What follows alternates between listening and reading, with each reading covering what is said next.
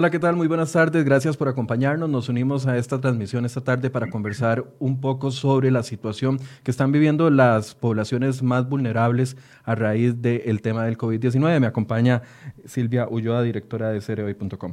Buenas tardes, Michael. Buenas tardes a quienes nos acompañan y buenas tardes a don Marvin Rodríguez, segundo vicepresidente de la República, que nos acompaña hoy en esta entrevista.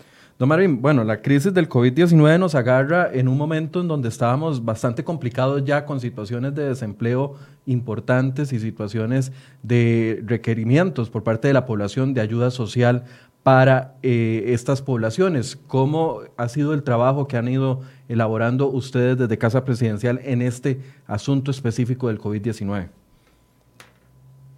Ciertamente, el país eh, lo habíamos tomado en una situación muy difícil y por supuesto que habíamos tomado decisiones en aras de eh, poder ir equilibrando la situación y sobre todo brindando más y mejores oportunidades a las personas eh, en condiciones desiguales o en condiciones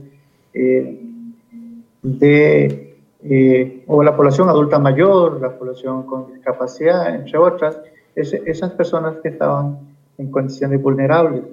Eh, y esto y esta eh, pandemia evidentemente eh, nos ha puesto a correr un poquito más de lo que estábamos haciendo en aras de dar esa respuesta pronta y oportuna a esa, a esa población. Usted habla de que han tomado decisiones. ¿Cuáles han sido esas decisiones, don Marvin, que usted ha tomado? Nosotros no tomamos decisiones de manera individual, somos un equipo y creo que todas las y los costarricenses han escuchado eh, las eh, decisiones tomadas por el Ejecutivo que han sido anunciadas por el presidente de la República. ¿Qué participación ha tenido usted en esas decisiones? La participación como, como miembro del equipo y como responsable de una región que es la que atiendo puntualmente por delegación del presidente. Pero usted atiende también la población con discapacidad, la población adulta mayor y los sectores sociales, ¿correcto? Eh, tengo la responsabilidad de atender y acompañar a CONAPAN en relación para la atención de todas las personas adultas mayores eh, y lo que hago es acompañar a, a asesorarle, guiarle, orientarle y por supuesto incidir para que esa población sea atendida tal y como ha sido atendida hasta ahora. Hay más de 200 adultos mayores en abandono. El CONAPAM nos decía que no tenía ayuda. Eh, los adultos están abandonados dentro de los hospitales. Hay otros que tienen apenas lo básico para valerse por sí mismos. ¿Qué van a hacer con ellos?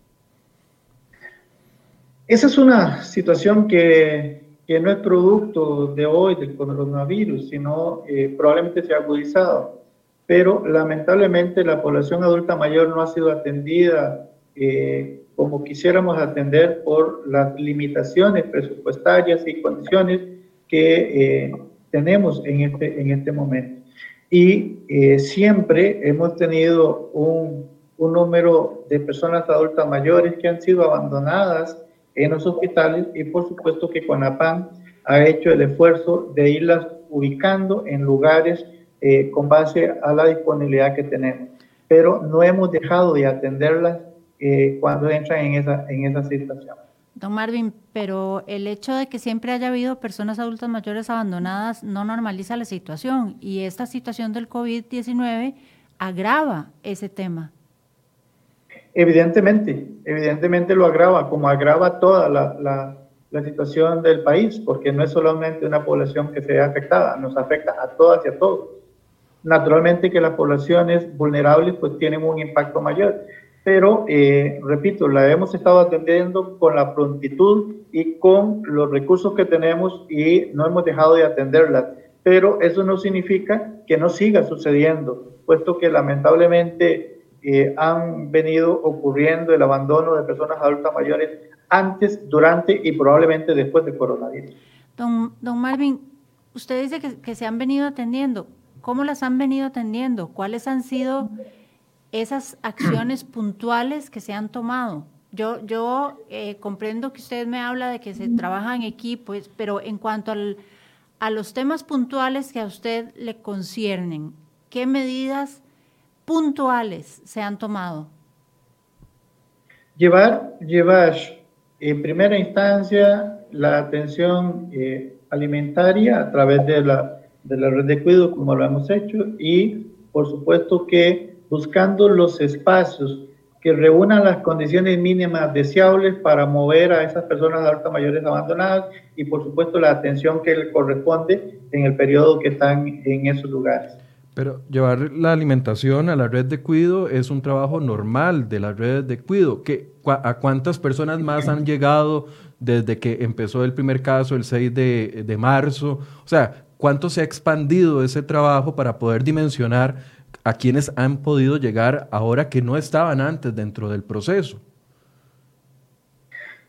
Ustedes obviamente conocen muy bien la realidad del país y con lo, lo, lo disponible hemos atendido a través de la red de cuidado a ese número de personas que si bien es cierto no están en los hospitales abandonadas, pero no estaban siendo atendidas. Ahí hemos incidido para que estén dentro de la lista de personas vulnerables y atenderlas con la prontitud que requieren.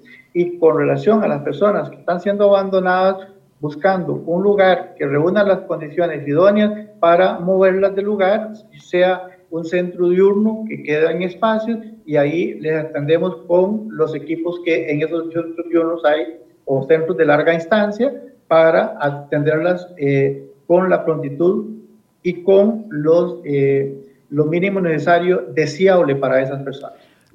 perdón, don Marvin, usted eh, reniega de los recursos disponibles. Eh, sabemos que la situación fiscal y económica era complicada desde antes de esto, pero usted reniega de los recursos disponibles. ¿Usted sabe cuál es la porción del presupuesto nacional que se utiliza para gasto social, para atención de gasto social?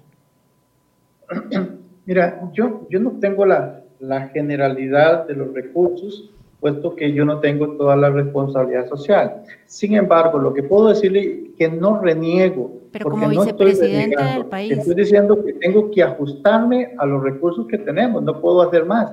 Con base a los recursos que tenemos, llegamos al mayor número de las personas en el tiempo y forma que ellos lo necesitan. Bueno, la, de acuerdo con datos de la CEPAL, Costa Rica ocupa el quinto lugar entre los países que disponen de más recursos para políticas sociales. El 62.3% del presupuesto que destina el gobierno eh, central para el sector social se va en pagar planillas, en pagar pluses salariales, en pagar eh, pensiones de una planilla inferior a 90 mil empleados que trabajan en ese sector.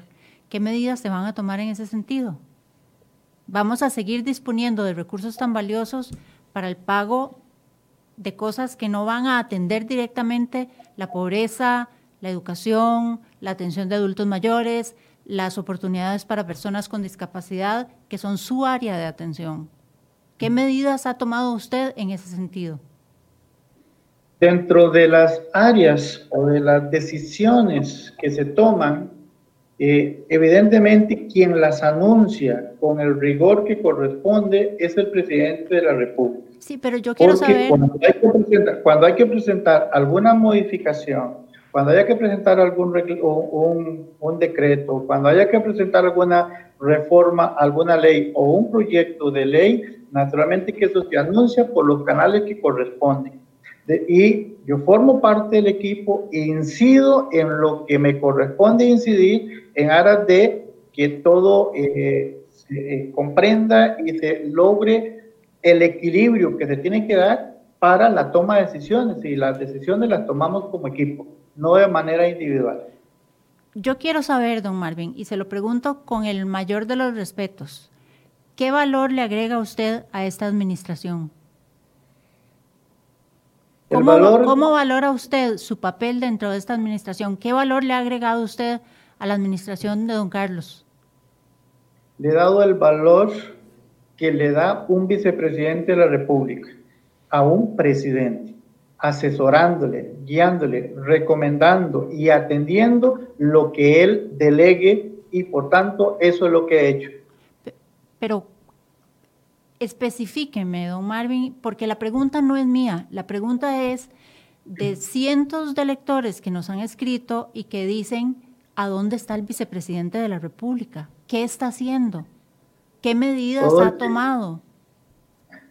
Puedo decirle de manera puntual, soy el responsable político de la provincia de Limón porque el presidente así me lo, me lo delegó. En el 2019 se tomaron decisiones muy, pero muy fuertes en la provincia de Limón. Un buen número de personas perdieron su empleo. Inició APM Terminal en funcionamiento y, por tanto se generó toda una situación muy difícil en la provincia de Limón. Perdón. Gracias al diálogo, gracias a la coordinación con todos los actores políticos de la provincia de Limón, cerramos un 2019 sin huelgas en la provincia de Limón y una mesa caribe actuando como eh, un interlocutor totalmente válido para con, no solo con el sector político, sino con los sectores sociales, el sector económico y las, eh, las cadenas de agroproducción de logística y de turismo en la provincia de Limón. Eso lo he venido haciendo y ahí están los resultados.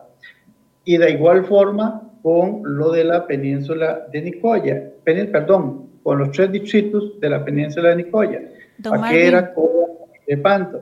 Y asesorando, vuelvo a decirle, asesorando al presidente en todos aquellos temas que él, eh, que requiere mi ayuda y por supuesto atendiendo con prontitud las cosas que él me delega. Don Marvin, eh, usted habla de que la entrada en operaciones de APM Terminals generó una crisis en Limón. Yo me permito corregirlo.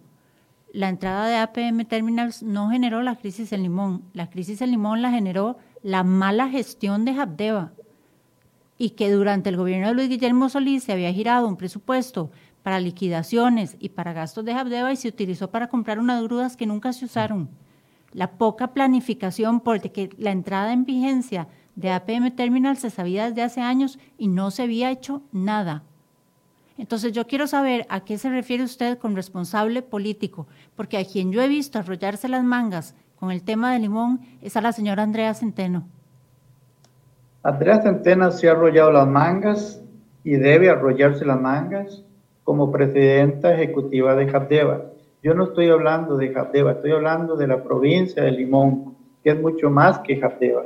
Y concuerdo con usted, y concuerdo con usted, ciertamente el problema de Jabdeva no se, no se da en el último año, eso tenía más de 10 años de que habían tomado decisiones, pero nunca las ejecutaron. Pero ciertamente a nosotros nos toca enfrentar esa, esa transición y por supuesto que al no haberse tomado las decisiones que debieron haberse tomado, generó una situación eh, de crispación en la provincia y eso ustedes lo conocen y eso es lo que hemos atendido con la prontitud y la seriedad que corresponde. Don Marvin, usted dice que eh, ha incidido en las decisiones que se han tomado en los últimos días en favor de las poblaciones que usted le asignaron eh, representar, una de ellas adulto mayor, personas con discapacidad, y nos habla de los distritos de Cóbano, Lepanto, Paquera y también de la provincia de Limón. Específicamente, tal vez para poder entender cuál ha sido su trabajo, específicamente cuáles han sido los consejos que usted ha dado para estas poblaciones que se han tomado en la mesa económica y que se han traducido en beneficio a, la ciudadanía. O sea, cuáles son esos consejos que usted ha dado que ha dicho, hagamos esto para la población adulto mayor y se hizo y lo estamos viendo. Hagamos esto para la población con discapacidad, se hizo y, y lo estamos viendo. Es que tal vez eh, queremos escuchar puntos específicos y no generalidades. Con relación a la, población adulta mayor, le dije al presidente, y no solo al presidente, que teníamos que ensanchar y entender que la población adulta mayor no la estábamos atendiendo toda y que por tanto era una población vulnerable y que teníamos que llegar a esas personas que estaban en condiciones desfavorables y por tanto teníamos que atenderla en igualdad de condiciones como estábamos atendiendo otras. Eso significa ensanchar este, en, la, en, la, con relación a la cobertura que podemos llegar a través de la Comisión de Emergencias en esos diarios que distribuye, se van a distribuir, están distribuyendo a través de la Comisión de Emergencias a esas personas que están, eh, a esas personas adultas mayores, de igual forma a esas personas con discapacidad. Pero también eh, metiendo dentro de la lista que de, del programa Proteger que dirige este, el ministro de eh, Juan Luis y la ministra Yanina, en aras de que en esa plataforma también pudieran eh, colaborar y para que esas personas adultas mayores y esas personas con discapacidad pudieran ingresar y ser atendidas bajo la misma, la misma este, línea de este, los subsidios. Y eso es lo que estamos haciendo y lo estamos haciendo eh, con la ayuda no solamente de la red de cuidado, las ONG que tenemos, sino que también estamos incidiendo para que las, eh, las agrupaciones que tenemos o la estructura social que tenemos eh, a nivel nacional también nos ayuden. Llámese asociaciones de desarrollo, llámese otras, llámese cooperativas, llámese asociaciones solidaristas, que conozcan casos, nos ayuden a a colaborar con esas personas. Pero, pero en el específico, perdón que lo interrumpa, en el específico de proteger no se logró nada. A ver, para esas poblaciones, porque hoy yo tuve, en esta, esta mañana estuvo doña Janina Dinarte aquí y el viernes pasado estuvo don Juan Luis Bermúdez aquí y ninguno de los dos ha hablado de algún tipo de trato preferencial o especial o diferenciado para esas poblaciones que usted dice que ha tratado de incidir. Entonces el resultado es cero. Porque ellos tienen que hacer la fila y el proceso igual que lo tienen que hacer todos los demás. no es un trato preferencial para una población X u otra, no, es un trato igualitario en las mismas condiciones, que quien tiene dificultad se le atienda. No es que tiene que ser un trato preferencial para este o darle a este y descubrir a otro. Por eso, pero entonces, ¿qué logró usted? ¿Cuántos bonos proteger se le van a dar a esta población? Es para tratar de entenderle, Marvin. ¿Qué, cuál es el logro específico para estas poblaciones? Porque hasta donde lo tenemos claro, no tienen que hacer el mismo proceso de inscripción, son igual de eh, no objetivos del bono si ya tienen una ayuda del Estado superior a 50 mil colones. O sea, ¿qué clase? Son personas que no tienen las, habilidades eh, cibernéticas, digamos, para ingresar a una plataforma. Y Por eso, ¿cuál es la diferencia para estas poblaciones? Porque hasta el momento... Yo no veo ninguna. Ok, nada más para, para, recuerde que yo soy el que coordino y doy seguimiento al cumplimiento de toda la red que existe a nivel nacional. Para que eso, y a través de esa red, cuando hablo de la red, hablo de la red de CONAPAN, con las ONG, para que esas personas que están en lista de espera o que estaban en lista de espera y no habían sido atendidas con los recursos que teníamos con CONAPAN, sean, se les colabore, se les ayude para que puedan ingresar a, este, los, a los subsidios de proteger. Ahora bien, ¿cuántas personas estaban en lista de espera? Ahora bien, eso no es que yo tengo que hacerlo. Yo lo que hago es que coordino, superviso y pido que toda la red a nivel nacional eh, de de las ONG que están involucradas con el tema de los adultos mayores nos colaboren para poder llegar a esas personas que no se les había llegado aún y que hoy, gracias a, esa, a esos esfuerzos, estamos llegando. Claramente usted no tiene que hacer el trabajo de a pie.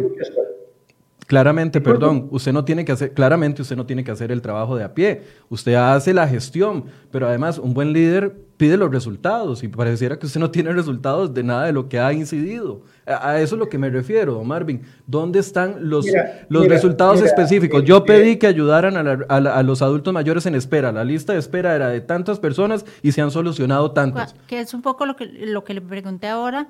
Eh, ¿Cuántas personas estaban en lista de espera? Que usted dice que había una cantidad importante. ¿Cuántas estaban en lista de espera y cuántas de esas personas que estaban en lista de espera lograron una solución a su caso? Mira, este, yo no voy a darle un, dato este, exacto porque tengo personas que eran adultas, perdón, que estaban en la lista de espera y se van incorporando más personas. Lo que sí le puedo decir es que eh, incidí para que se atendiera a esa población. Decir que no se está haciendo, eso sería faltar a la verdad. Pero decir que se está haciendo y no tener cifras también es faltar a la verdad. Que se ha llegado, es que yo no le puedo decir a cuántas cifras hemos llegado a nivel nacional porque todavía eso no está. Ustedes saben bien que esto es un, esa plataforma, tenemos gente que, que tiene probablemente el equipo para hacerlo, pero no tiene la destreza para hacerlo. Don Otros no tienen la cobertura. Entonces hay que apoyarles y poco a poco ir introduciendo para que nadie se quede rezagado. Tal vez, tal vez para no centrarnos en el plazo del COVID o del bono proteger, que usted dice que todavía eso no está. Entonces yo le amplío la pregunta a estos dos años de gobierno. ¿Cuáles han sido sus logros, don Marvin? ¿Qué ha hecho usted a lo largo de estos dos años?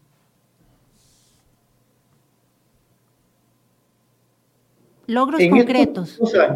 en estos dos años, ya le mencioné lo de la provincia de Limón, cómo lo he llevado.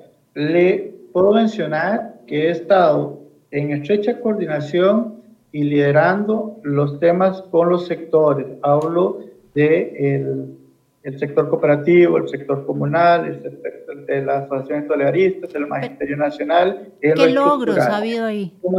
Todo eso y decirles que hoy he tenido diversas reuniones con todos los gerentes y los presidentes del Consejo de Administración de las cooperativas en una relación muy armónica y en estrecha este, disposición para atender la demanda que el país requiere. También lo he hecho hoy, afortunadamente, este, tenemos otro esfuerzo que va mucho más allá de ese, porque ustedes conocen que yo también eh, lidero el, el, Consejo Presidencial de la Economía Social Solidaria y a través de esa plataforma también tenemos un consejo consultivo que cada día suma más y más. En la, en, la dirección que el presidente ha este, instruido a todas, a todos los, los jerarcas del equipo de, de, apoyo en relación a eh, escuchar, dialogar y construir. Y en esa dirección puedo decirle que eh, ya tuve una reunión con el presidente donde tuvimos un número importante de sectores y hoy tenemos mucho más, donde incluso la academia está involucrada en esto. Eh, la eh, Iglesia Católica a través de el Padre Aguiluz y, este, y la Pastoral de Cáritas está trabajando en esta dirección, de manera que este, la relación con los sectores, en escuchar, en dialogar y construir con ellos, este, va, son hechos muy, muy concretos y ahí están, incluso ya hicimos entrega. ¿Cuáles son esos hechos concretos, don Marvin? Al presidente, al presidente de la República y, este, y seguimos con la clara convicción de hacer lo que el presidente ha encomendado para llevar el bienestar al mayor número, sobre todas las personas eh, que están en condiciones vulnerables. Entonces, concreto, ya usted lo conoce, en estrecha armonía y en clara coordinación ah, durante, perdón, antes y hoy, durante, con el COE de Limón, el, el de, la, del, perdón, el Comité Regional de Emergencias de la provincia de Limón con los comités municipales de la provincia de Limón, con los alcaldes y alcaldesas, así como también en estrecha coordinación con los alcaldes electos. He venido trabajando puntualmente con ellos para llevar la supervisión y el accionar de la provincia, así como lo estoy haciendo con los comités municipales, perdón, con los comités distritales de emergencia de Paquera, de Cóbano, Elefanto y los intendentes.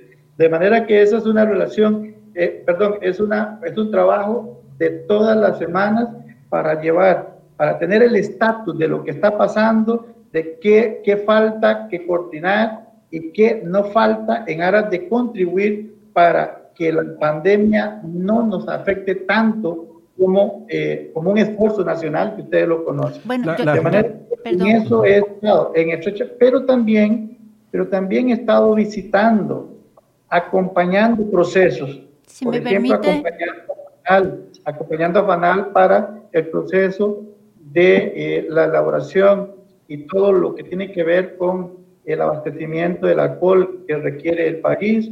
He estado acompañando a las universidades, tanto el Tecnológico de Cartago como la Universidad de Costa Rica, en los esfuerzos que está haciendo, sobre todo con los respiradores artificiales. ¿En qué consiste ese acompañamiento suyo? En acompañar y coordinar lo que sea necesario, llámese con el comicid, llámese, este, llámese con la Caja Costarricense de Seguro Social, para ir validando los procesos, porque eso no es una cuestión de que sale y ya está listo, hay que validar procesos. En eso he estado acompañándolos y, no solamente acompañándolos eh, de manera virtual, sino también he estado presencialmente acompañándolos en aras de que el país eh, pueda conocer, y eso también en mis redes sociales, y en los comunicados de prensa, han estado siempre oportunos para que puedan dar seguimiento a lo que he venido haciendo. Don Marvin, usted hablaba, usted hablaba hace unos minutos de que usted ha hablado con los comités locales para ver qué falta. ¿Qué es lo que falta? Eh, teníamos que primeramente articular con todos los, este, los comités municipales de la provincia para que tanto Pocosí, Cuasi, Musiquirres, Martina, Limón y Talamanca hubiera una línea de, de, mando para que se respetara y por tanto hubiera una cohesión de la toma de decisiones. Pero eso, eh, eso, no es labor de la Comisión de Emergencias, disculpe. Es que una orden, la Comisión de la Emergencia da una orden, pero una cosa es dar una orden y otra cosa es que se aplique en los territorios. Entonces, había que acompañar ese proceso para que lo entendieran bien y no solamente lo entendieran bien, sino que eh, pudieran tener capacidad de hacer equipo. Pero además de eso, hacer el inventario, ¿qué teníamos? Por ejemplo, si tuviéramos una crisis en la provincia, perdón, en las barras, tanto Colorado, barras de Tortuguero, Parimina, Pacuari, que esos son el transporte acuático. Bueno, ¿qué recursos teníamos ahí si teníamos que eh, una emergencia? Y entonces había que inventariar eso. ¿Qué teníamos? Con las lanchas, y si es en la zona indígena, ¿qué teníamos? Para que todo eso estuviera inventariado. Pero además de eso... Usted me va a decir que no existía un inventario. Además de eso, coordinamos.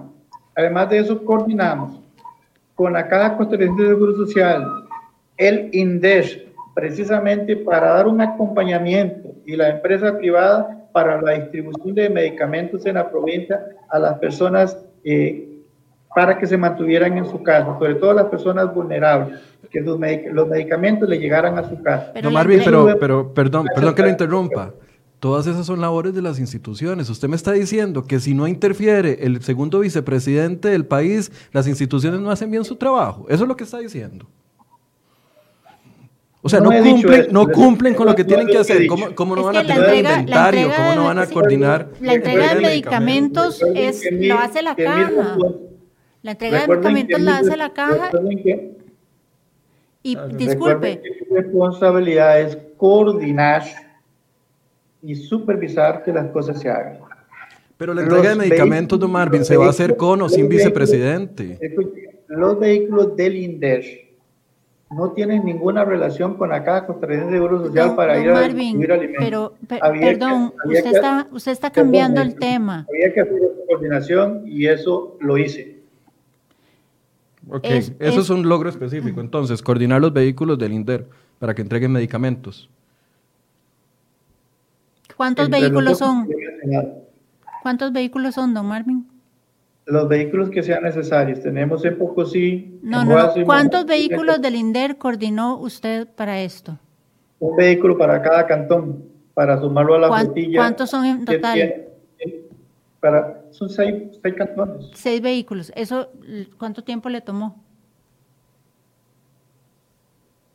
El tiempo que requerí coordinar con el presidente ejecutivo y las autoridades de la Caja Costarricense de Seguro Social para que pudieran este, incluirlos y así distribuir otra disponibilidad de vehículos privados para otras regiones que no tenían esa disponibilidad. Nos han llegado muchos correos electrónicos y hemos visto también en redes sociales reclamos de los sectores específicos que usted eh, representa o que usted le corresponde velar por el cumplimiento de lo que se tiene que hacer con ellos. Por ejemplo, en la provincia de Limón se han quejado muchísimo los ciudadanos de faltas de pruebas por COVID-19. Usted ha eh, incidido, como es la palabra que usted acostumbra utilizar, para que se hagan más pruebas. ¿Cuántas pruebas más? Esa es la primera. En el sector de Punta Arenas, en, en los sectores de Cóbano, Lepanto y Paquera, están arrasados por la crisis de desempleo que trajo el turismo. ¿Qué ha hecho usted específicamente con el ICT para lograr algún tipo de tratamiento para esos sectores. Y voy más allá, con los solidaristas, están perdiendo los trabajos, hay un montón de gente perdiendo trabajos. Eh, un conteo, 181 mil en el sector turismo, 109 mil en el sector eh, formal. Los solidaristas, ¿qué acción específica ha hecho usted por esos tres sectores que le corresponden a usted, don Marvin? Una estrecha coordinación con, con los liderazgos de los sectores para poder incidir en la política pública para que todas y todos, porque no solamente los empleados del sector este, del solidarismo y el sector cooperativo, el sector eh, que usted mencionó, se han quedado sin empleo. Esta es lamentablemente un problema que nos ha impactado. Lo que, les, puedo decir es que he coordinado con, con, este, con el Infocop para reducir tasas de interés, para expandir este, los plazos y para buscar nuevas fuentes de empleo para esas cooperativas que requieren apoyo, así como lo requieren otras empresas privadas. He coordinado también con otras instituciones, llámese el Banco Popular también, para buscar esas fuentes de, recursos que permitan llegar a esos sectores en, en, en el tiempo que requieren, pero, pero también en las condiciones eh, blandas y requeridas para el sector. Pero esa no fue una labor de la ministra de Planificación. Pero, esto está dentro de un marco general. Pero el caso concreto de esas instituciones, yo tengo que participar y trasladar para coordinar con la ministra de Planificación también esos otros recursos que se pueden ir eh, buscando en, otros en otros lugares donde probablemente ya no, no los podía accesar eh, perdón, no lo podía visibilizar. Don Marvin, tal vez... En coordinación con ellos. Para finalizar, tal vez, don Marvin, a lo largo de estos dos años, con la labor que usted eh, ha hecho de acompañar, ¿cuál considera usted que es su gran logro como vicepresidente? Porque usted se limita a un área, pero usted es vicepresidente de un país. ¿Cuál es su gran logro como vicepresidente de la República a lo largo de estos dos años? Las que el presidente me ha encomendado, se las ya le he mencionado, pero también servir de enlace con los liderazgos de los diferentes sectores para canalizar sus demandas y sobre todo para mantener la paz social que este país requiere. Pero yo no lo vi a este usted participar, por ejemplo, siendo usted un líder sindical, yo no lo vi meter mano ni mediar para que la huelga de educadores se aplacara. Y eso fue una de las crisis más grandes que ha enfrentado este gobierno. Y nunca lo vimos participar ni hacer un llamado a sus amigos sindicalistas, a sus compañeros, a quienes usted dirigió como secretario general. Yo nunca lo he visto mediar para que, por ejemplo, los taxistas no cerraran vías. Y usted me está diciendo que usted que su gran logro ha sido ayudar a mantener la paz social. ¿Dónde ha estado usted en esos momentos clave? Haciendo el trabajo que me corresponde hacer. Lamentablemente eh, tenemos visiones probablemente distintas. Yo vine a hacer las cosas que el país requiere y acompañar a un presidente. Pero es que ni siquiera me ha dicho claramente, ni siquiera me ha dicho claramente cuáles son las cosas que el país requiere, don Marvin. Discúlpeme, pero yo tengo media hora de escucharlo a usted y yo todavía no tengo claro qué es lo que usted hace como figura de gobierno, como vicepresidente de la República. ¿Cómo le suma usted al gobierno de Carlos Alvarado? Yo no lo tengo claro, don Marvin, discúlpeme. El tema de el Infocop, el sector cooperativo, todo eso está bajo mi responsabilidad y usted sabe los resultados que hemos tenido. El tema del Banco Popular y la Asamblea de Trabajadores está bajo mi responsabilidad y usted conoce los resultados. No, pero no, hable de lo que yo conozco. Díganos los resultados para que la gente que nos está viendo la población de adultos mayores, puedo decirle que hoy, como nunca se ha hecho, se ha visibilizado el tema del adulto mayor, tal es así que en este momento existe ya la elaboración de eh, toda la información y los planos para la construcción del nuevo hospital geriátrico y estamos precisamente en la búsqueda de los recursos que lamentablemente hoy se nos entorpece por el tema del coronavirus, recursos que estábamos buscando eh, a manera de donación. ¿Usted diría que ese es un logro suyo? Y esas cosas las he hecho y, y ahí yo se las puedo demostrar. Ahí está toda la información pero también he estado imbuido buscando el terreno para, para mover el hospital de Limón de donde está. Eso lo he hecho en clara coordinación con la Caja Costarricense de Seguro Social. Esas cosas las he venido haciendo.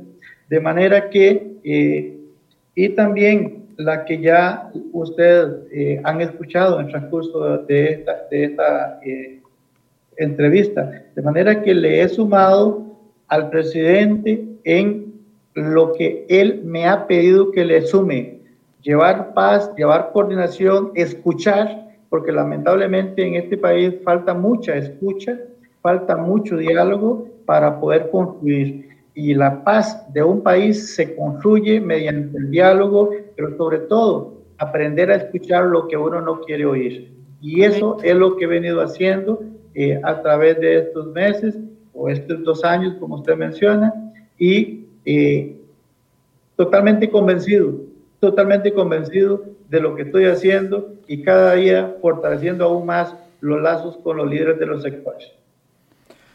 Bueno, nosotros queríamos escuchar más datos concretos, más logros concretos y no los escuchamos, aunque estábamos muy dispuestos a escucharlos. Lástima que el único dato concreto que nos dio fue lo de los seis carros que coordinó con el INDER para que repartiera medicinas, pero estamos anuentes a poder ver ese, ese listado de cosas concretas en algún momento. Lastimosamente nos está indicando la gente de prensa de, de su departamento que se tiene que retirar. Le agradecemos mucho, Marvin. Eh, le reitero lo que le dije hace unos minutos. No me queda clara cuál es su labor dentro del gobierno de la República. Eh, esperamos que la próxima vez que hablemos podamos tener más datos concretos y le agradecemos mucho el tiempo. Muchísimas gracias. Estaré siempre para al servicio de mi país y ayudando a la gente que realmente me necesita. Muchas con ellos he estado y con ellos seguiré estando. Muchas gracias, muchas gracias Michael y muchas gracias a quienes nos han acompañado. Les recordamos que ustedes pueden ver este, eh, esta entrevista nuevamente a través de nuestra plataforma de Facebook, en nuestra página cereoy.com o bien eh, se estará subiendo más tarde a, a podcast para que ustedes en Spotify, para que lo puedan eh, consultar ahí. Muchas, gracias y buenas tardes.